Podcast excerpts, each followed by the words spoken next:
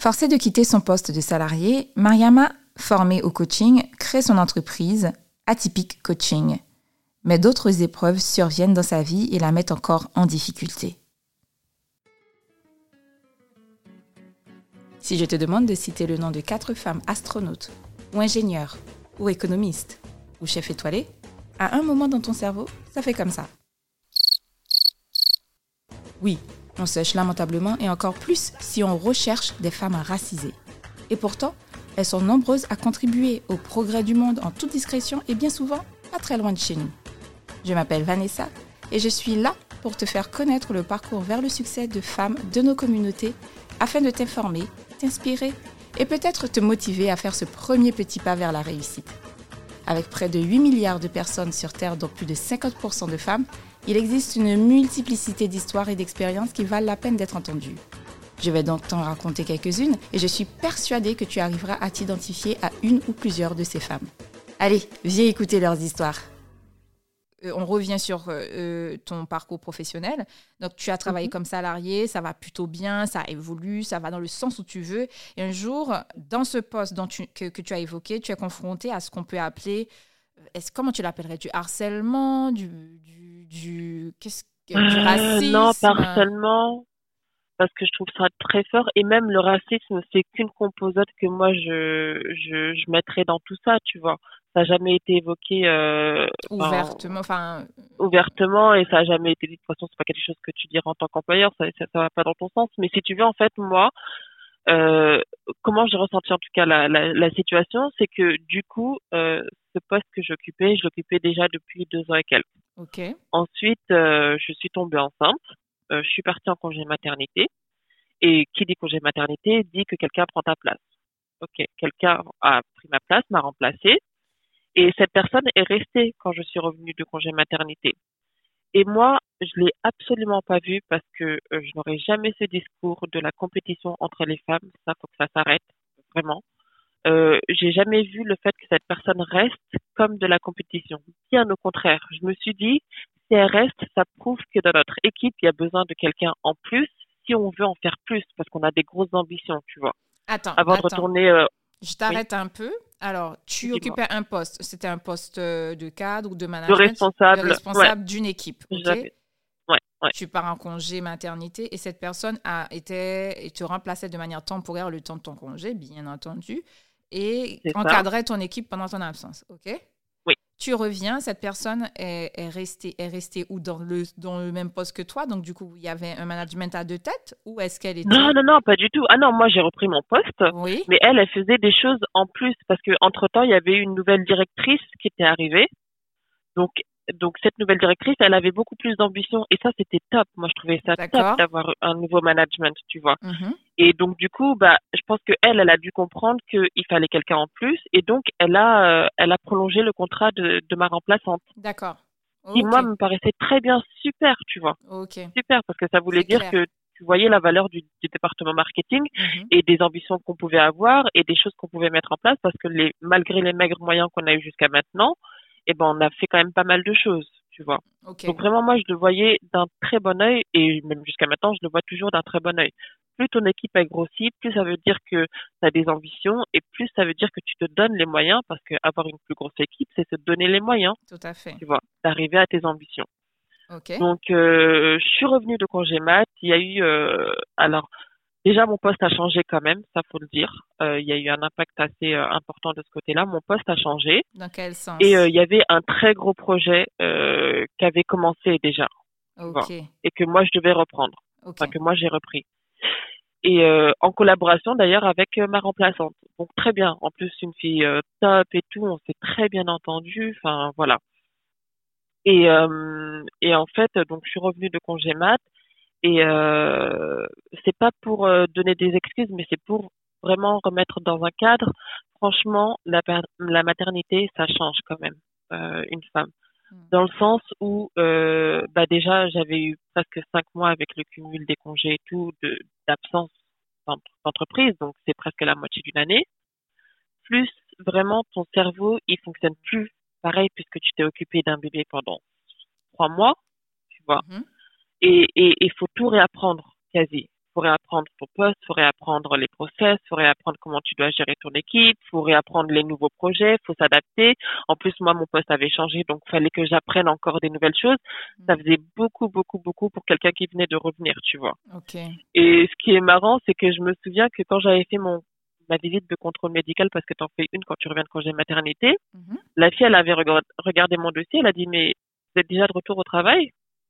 Ah je lui dis bah oui. enfin moi ça me paraissait normal, tu vois. Mhm. Mais maintenant avec le recul, c'était peut-être trop tôt ou c'était pas les meilleures des conditions. Parce que malheureusement, j'ai pas eu des conditions de retour de congé maternité très bonnes, tu vois.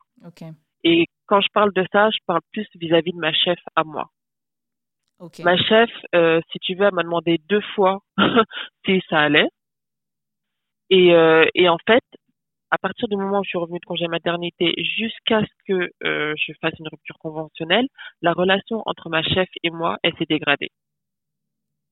et euh, elle m'a, elle m'a mis une pression euh, de, de fou. elle a inventé des choses ah hallucinantes sur sur ma façon d'être et de faire et de patati et de patata. Elle a même monté un dossier contre moi, mais un dossier totalement vide un, dossier totalement vide parce que quand j'ai été euh, quand j'ai été convoquée par les RH, même la RH, elle m'a dit mais effectivement Mariama, euh, il n'y a rien qui peut mener au licenciement. Euh, mais bon voilà, la rupture conventionnelle qui finalement les arrangeait bien, bah on l'a faite, tu vois. Mais mais vraiment ma chef, c'est et, et je l'ai pas pris que pour moi parce que je sais qu'elle l'a fait aussi par le passé et c'est peut-être l'une des choses que j'en veux un peu à l'entreprise pour laquelle j'ai travaillé, c'est que elle l'avait fait déjà au moins trois ou quatre fois, de ah falsifier des documents, d'inventer des choses sur quelqu'un pour qu'elle s'en aille. Elle avait même imité la signature d'une ancienne euh, responsable ah et fait croire qu'elle avait signé, euh, comment on appelle ça, ça, le bilan annuel, alors que, enfin, son, son bilan à elle euh, annuel, alors que pas du tout, elle ne voulait pas le signer en fait, parce que ce qui avait été écrit et dit n'était pas vrai. Donc si tu veux, ça c'est comme un pattern qu'elle avait, mais qui a toujours été protégé par l'entreprise.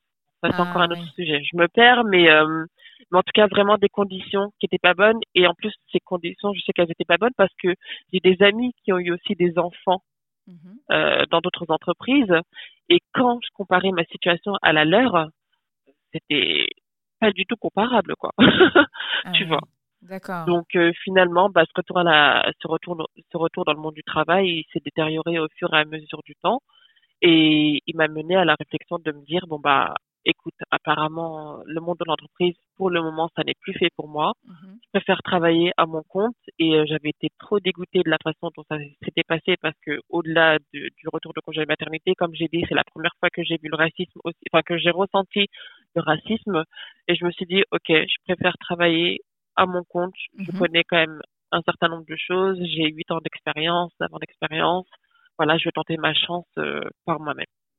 Ok avant d'en arriver là, à cette réflexion, euh, comment tu, est-ce que, comment tu expliques ce, ce, retournement de situation ou bien, euh, enfin, de, de, de, cette, de ta hiérarchie, enfin, de ta, ta responsable hiérarchique, parce qu'il y a une mhm. femme, est-ce qu'elle a des enfants? Et oui. Ah oui, d'accord. Elle a des enfants, elle en a trois. Mais euh, si tu veux, en tout cas moi, de ce que j'ai ressenti, c'est qu'elle a toujours mis sa carrière avant ses enfants. Mais c'est que mon interprétation. Oui, oui bien sûr. Je me trompe, tu vois.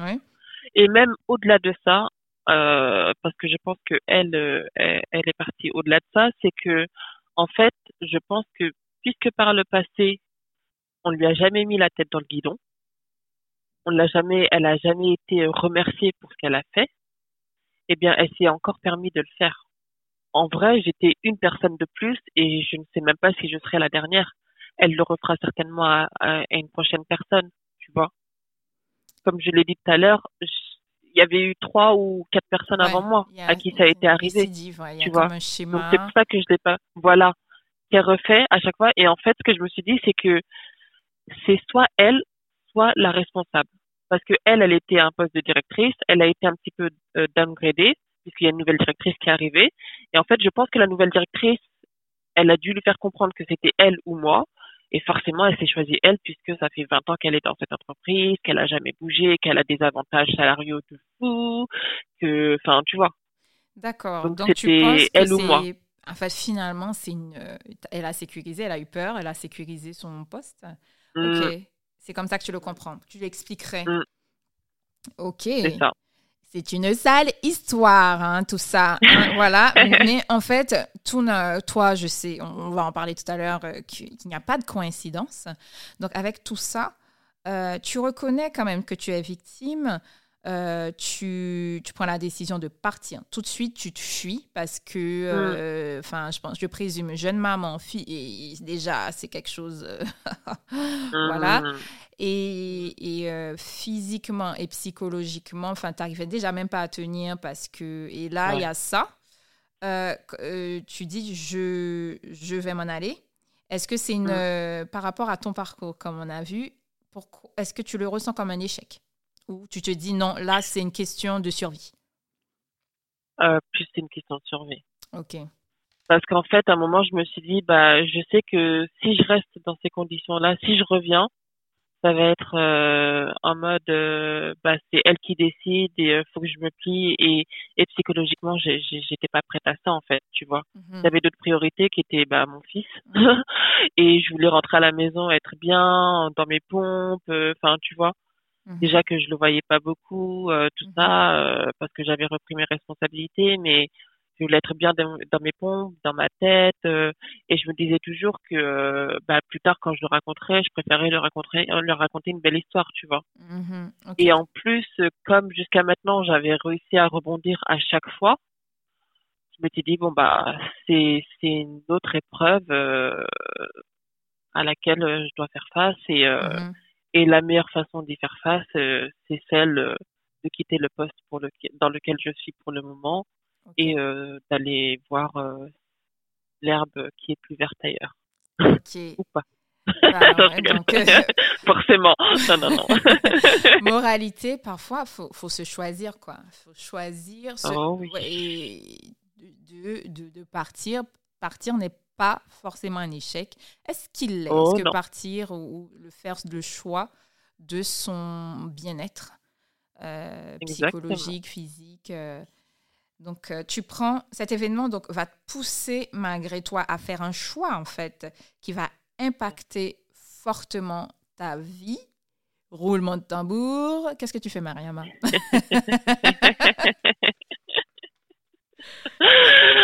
Alors moi, du coup, je me suis totalement réorientée. Pardon. Je me suis réorientée et euh, j'ai fait une formation euh, de coach. Euh, j'ai fait une formation de coach de, vie personnelle professionnelle. ah, ah, pardon. Attends, non, non, mais oui, tu es de, de... Non, mais en fait, comment... Ok, ok. Tu sais quoi? Tu vas, tu vas, tu t'es lancé dans le coaching, tu as fait une formation de coaching. OK, donc là, tu l'as spoilé, c'est bon, c'est pas grave. Mais c'est pas grave, c'est bien, c'est bien comme ça. Mais pourquoi le coaching? Pourquoi euh, tu t'es intéressé au développement personnel? Il y a quelque chose qui t'a attiré?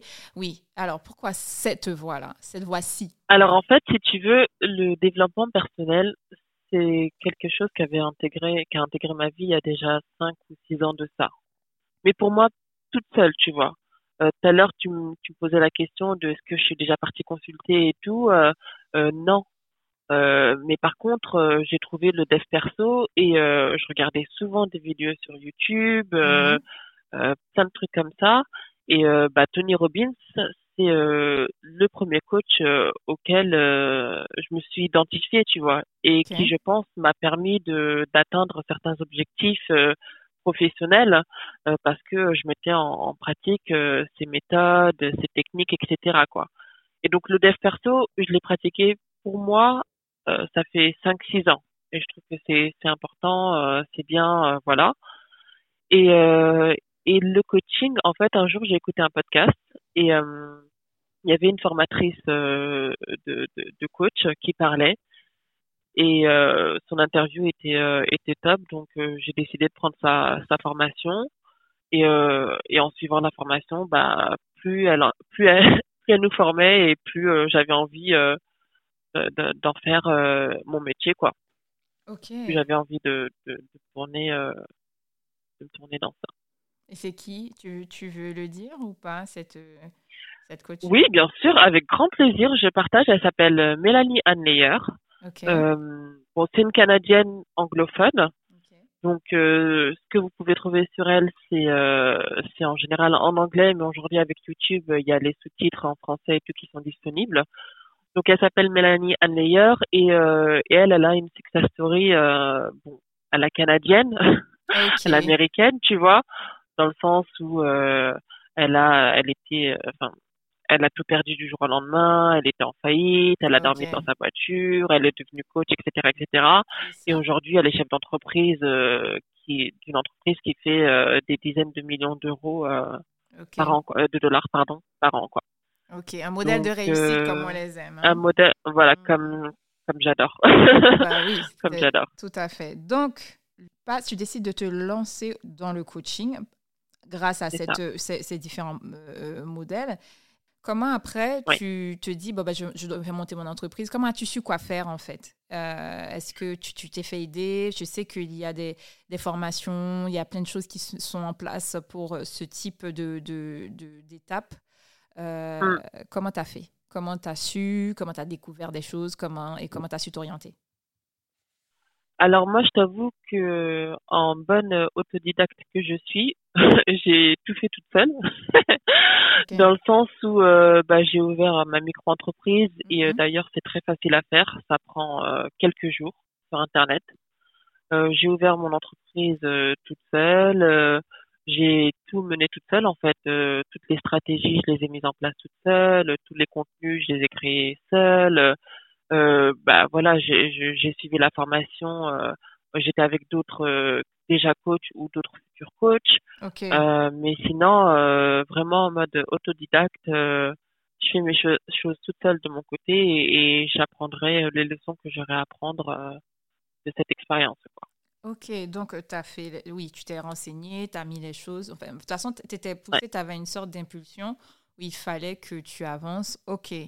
Euh, fallait au moins que je tente ma chance. Euh, que tu tentes ta chance, effectivement. Euh, alors, tu te présentes comme coach et mentor. Est-ce que c'est correct? Est-ce que c'est.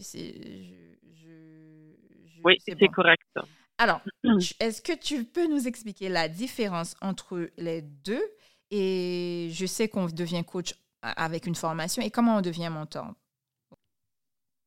Alors, si tu veux, euh, coach, il y a des formations. Mentor, il n'y a pas vraiment de formation. Oh, Parce qu'en fait, si tu veux, la différence entre les deux, c'est que un coach, c'est quelqu'un qui te donne les outils, les moyens, etc., etc.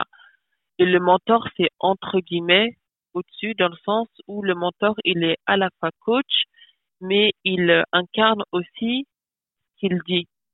C'est-à-dire qu'il se, il se contente pas de te donner euh, des outils, euh, des façons de faire, euh, d'agir, d'être, mais il l'est aussi en fait dans sa vie. Il a appliqué tout ça dans sa vie et ça a marché ou pas pour lui.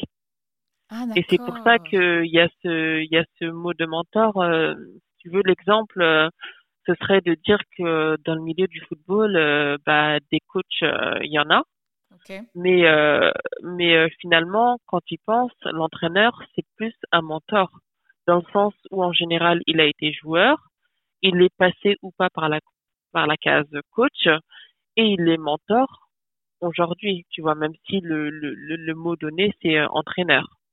Tu vois, il a incarné, il sait de quoi il parle parce qu'il a vécu ces choses-là. Il a été joueur avant, tu vois. Donc il est plus à même de un coach peut peut peut se différencier. Enfin par exemple un coach en amour peut être très bon coach en amour pour les autres mais euh, lui il peut avoir des relations amoureuses merdiques quoi. Bon c'est pas l'idéal mais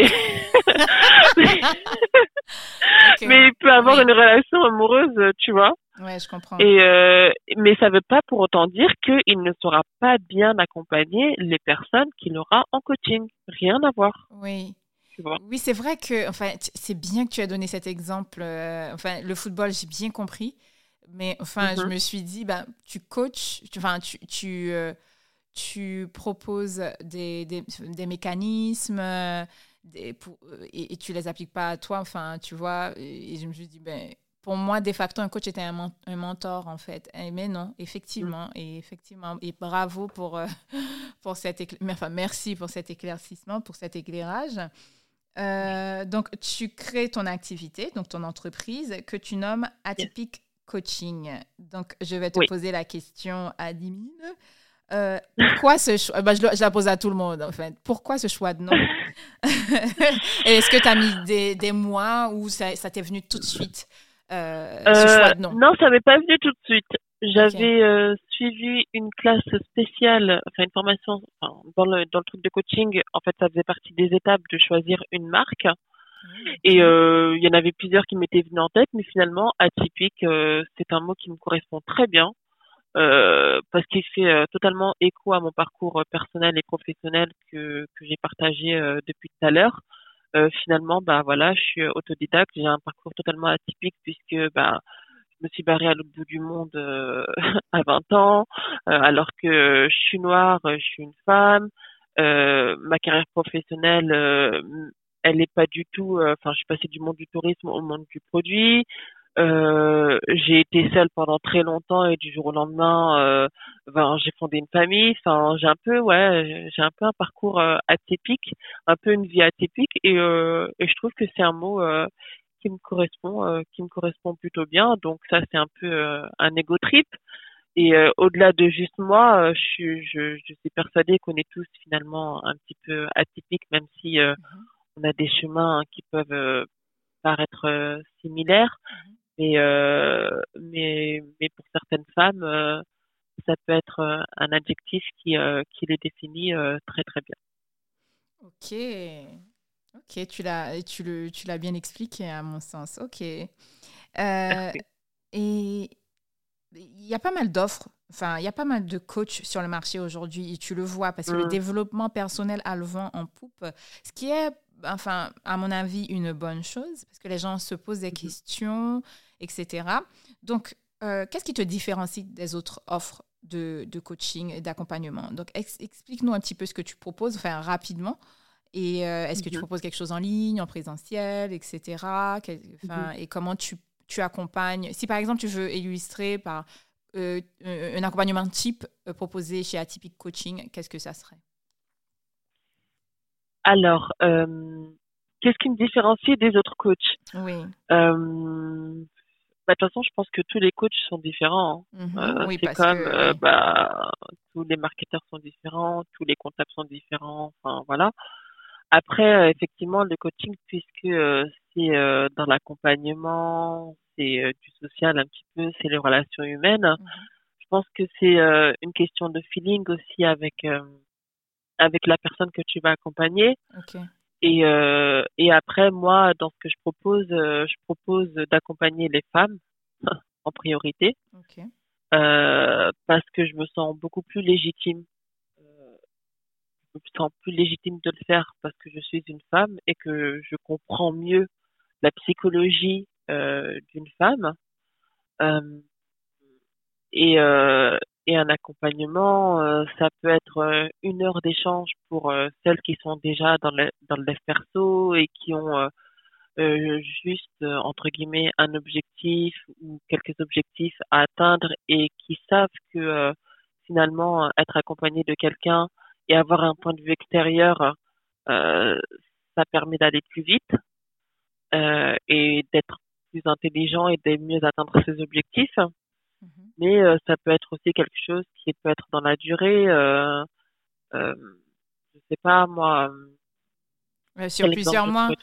Oui, parce que tu. Ouais, sur, plusieurs mois et, et le forfait il, il, évolue en fonction de, du nombre d'heures qu'il y a besoin. Enfin voilà quoi, parce qu'effectivement si c'est plusieurs mois, c'est que bah faut déjà aller voir.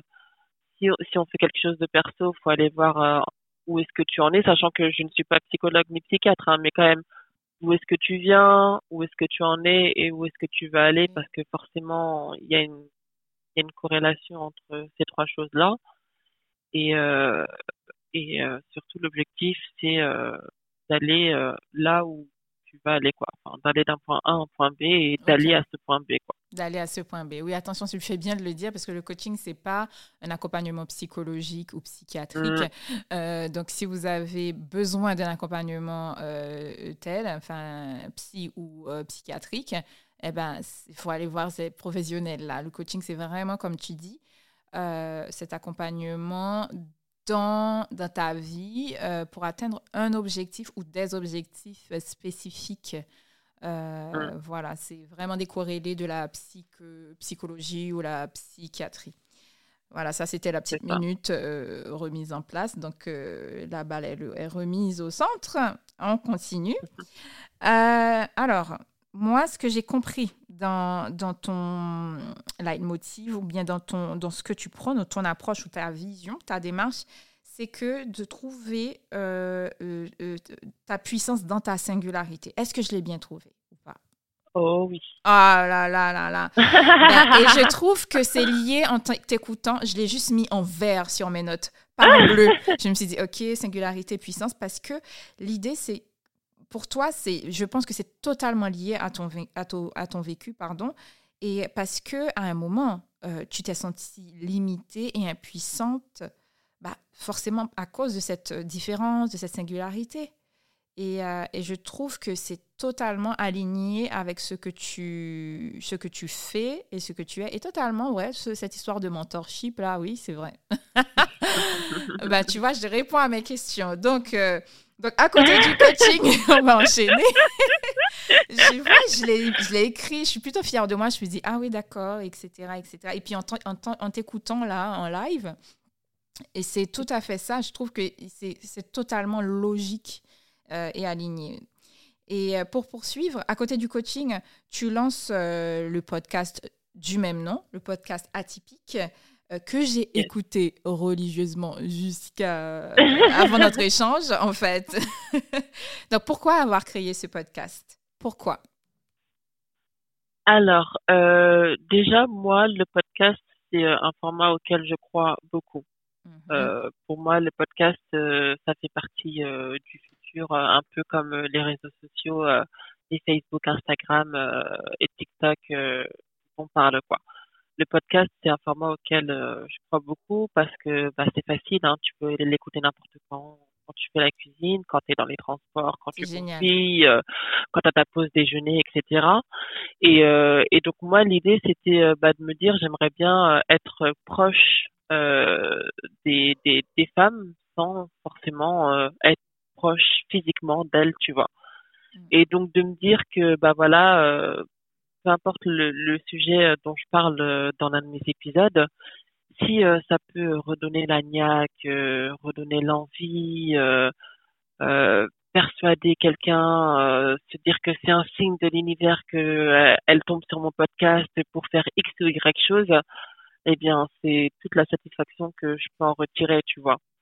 Et euh, parce que je sais que moi, c'est le cas aussi. J'écoute énormément de podcasts et des fois, il y a des podcasts, il y a des phrases qui te résonnent comme ça et euh, qui te donnent envie de bouger euh, sur sur certaines choses, tu vois.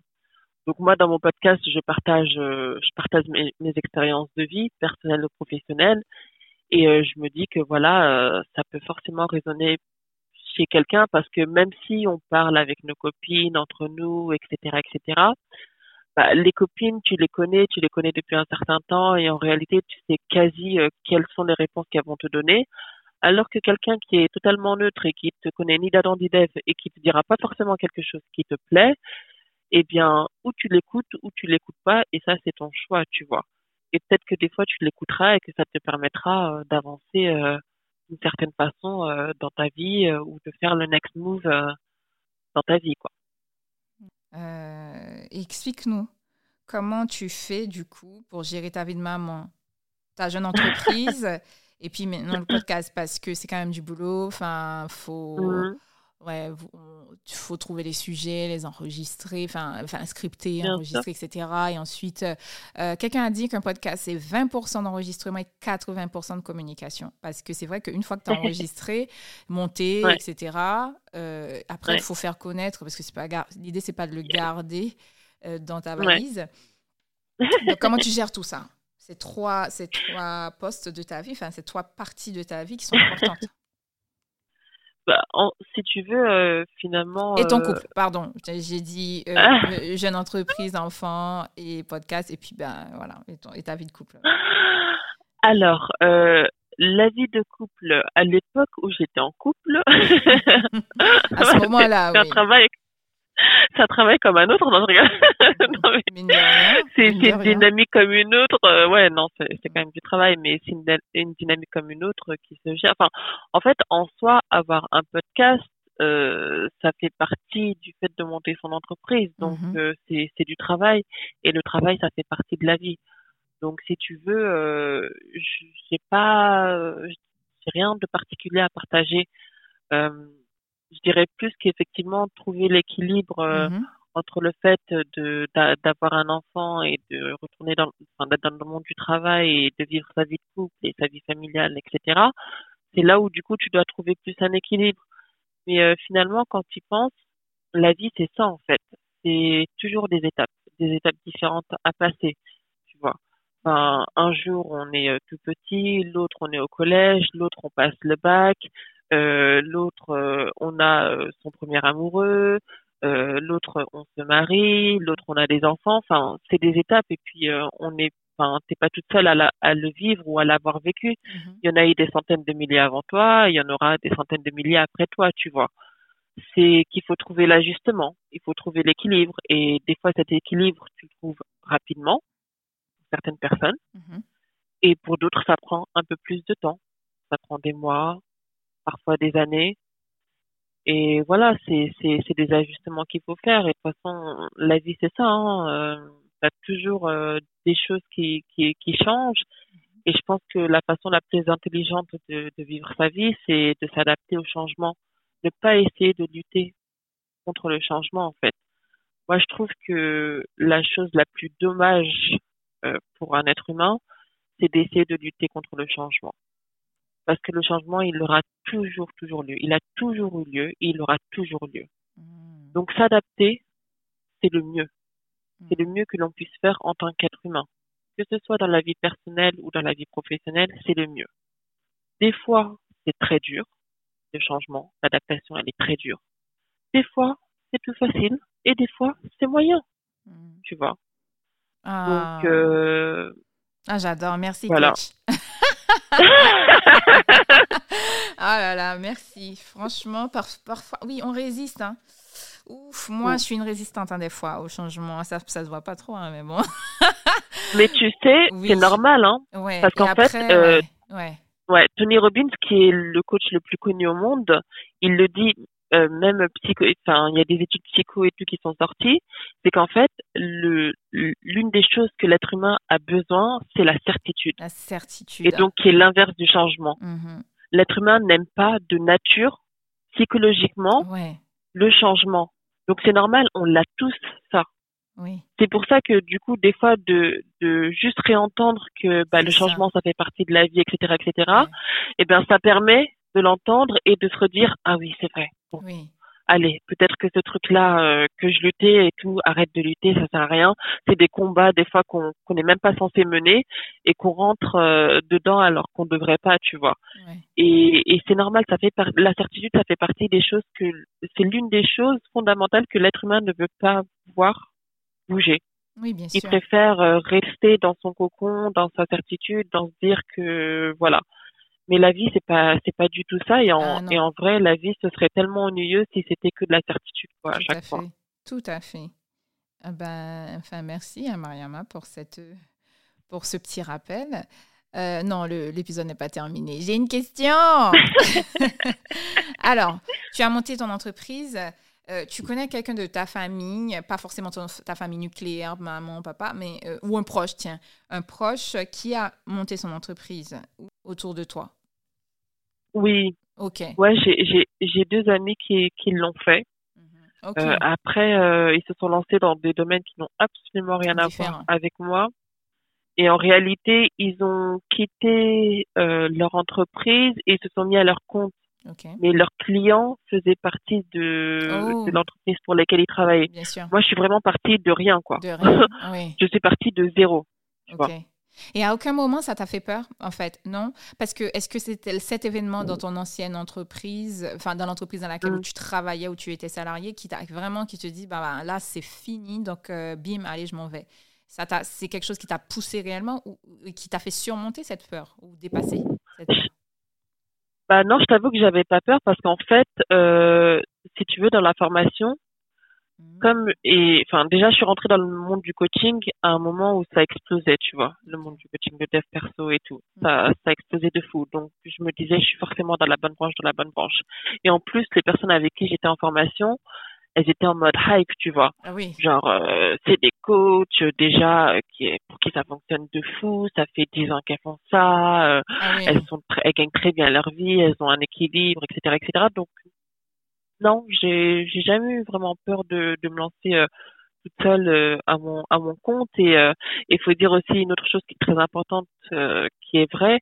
Pour nous en tout cas les Français c'est que on a beau dire ce qu'on veut du système social français mais j'avais quand même la sécurité financière qui est donc le chômage mm-hmm. qui psychologiquement jouait certainement sur la balance dans le sens où je savais que même si je partais de rien le fait d'avoir euh, le chômage, qui est un revenu euh, régulier qui tombait tous les mois, pouvait, enfin, me permettait de continuer à vivre ma vie quasi euh, comme je la vivais avant, en fait, tu vois, financièrement parlant. Oui, c'est vrai. Pouvoir subvenir aux besoins de, de, de, mon fils, de ma famille, etc. Oui, effectivement, c'est vrai. Jusqu'à une certaine mesure. Ouais. c'est une certaine sécurité, effectivement. Comme tu l'as dit, notre cerveau euh, a besoin de ça, en fait, pour ne pas mm. être en panique, enfin, pour dire la chose simplement. Mm. Eh bien, effectivement, mm. cette, cette partie, euh, ce côté du système français, euh, enfin, du système social, franchement, ça, ça aide vachement de personnes à se réorienter et, et, prendre le temps de, de s'organiser, en fait. Et ça, c'est ben vraiment du positif positif. Ok, donc là, tu te lances, euh, tu es jeune maman, tu, te lances, tu, lances, tu te lances dans ton entreprise de coaching, euh, tu as foi en l'avenir et, euh, et, en la vie. Et à un moment, un autre événement survient dans ta vie personnelle cette fois-ci. Tu es arrivé à la fin de cet épisode. Bravo et merci pour ton écoute. Je suis sûre que ce parcours de femme, à défaut de t'inspirer, t'aura été instructif. Ce podcast est une manière de mettre en lumière les femmes et leur cheminement vers la réussite afin de diversifier nos modèles et pour qu'on arrive enfin à nommer au moins quatre femmes référentes dans n'importe quel domaine d'activité sans se creuser les méninges ou aller sur Internet. Toi aussi, tu peux participer à la diversification de nos modèles en t'abonnant à nous les femmes, en mettant 5 étoiles, en partageant cet épisode. Je t'en remercie infiniment et je te retrouve avec grand plaisir pour une prochaine histoire de nous les femmes.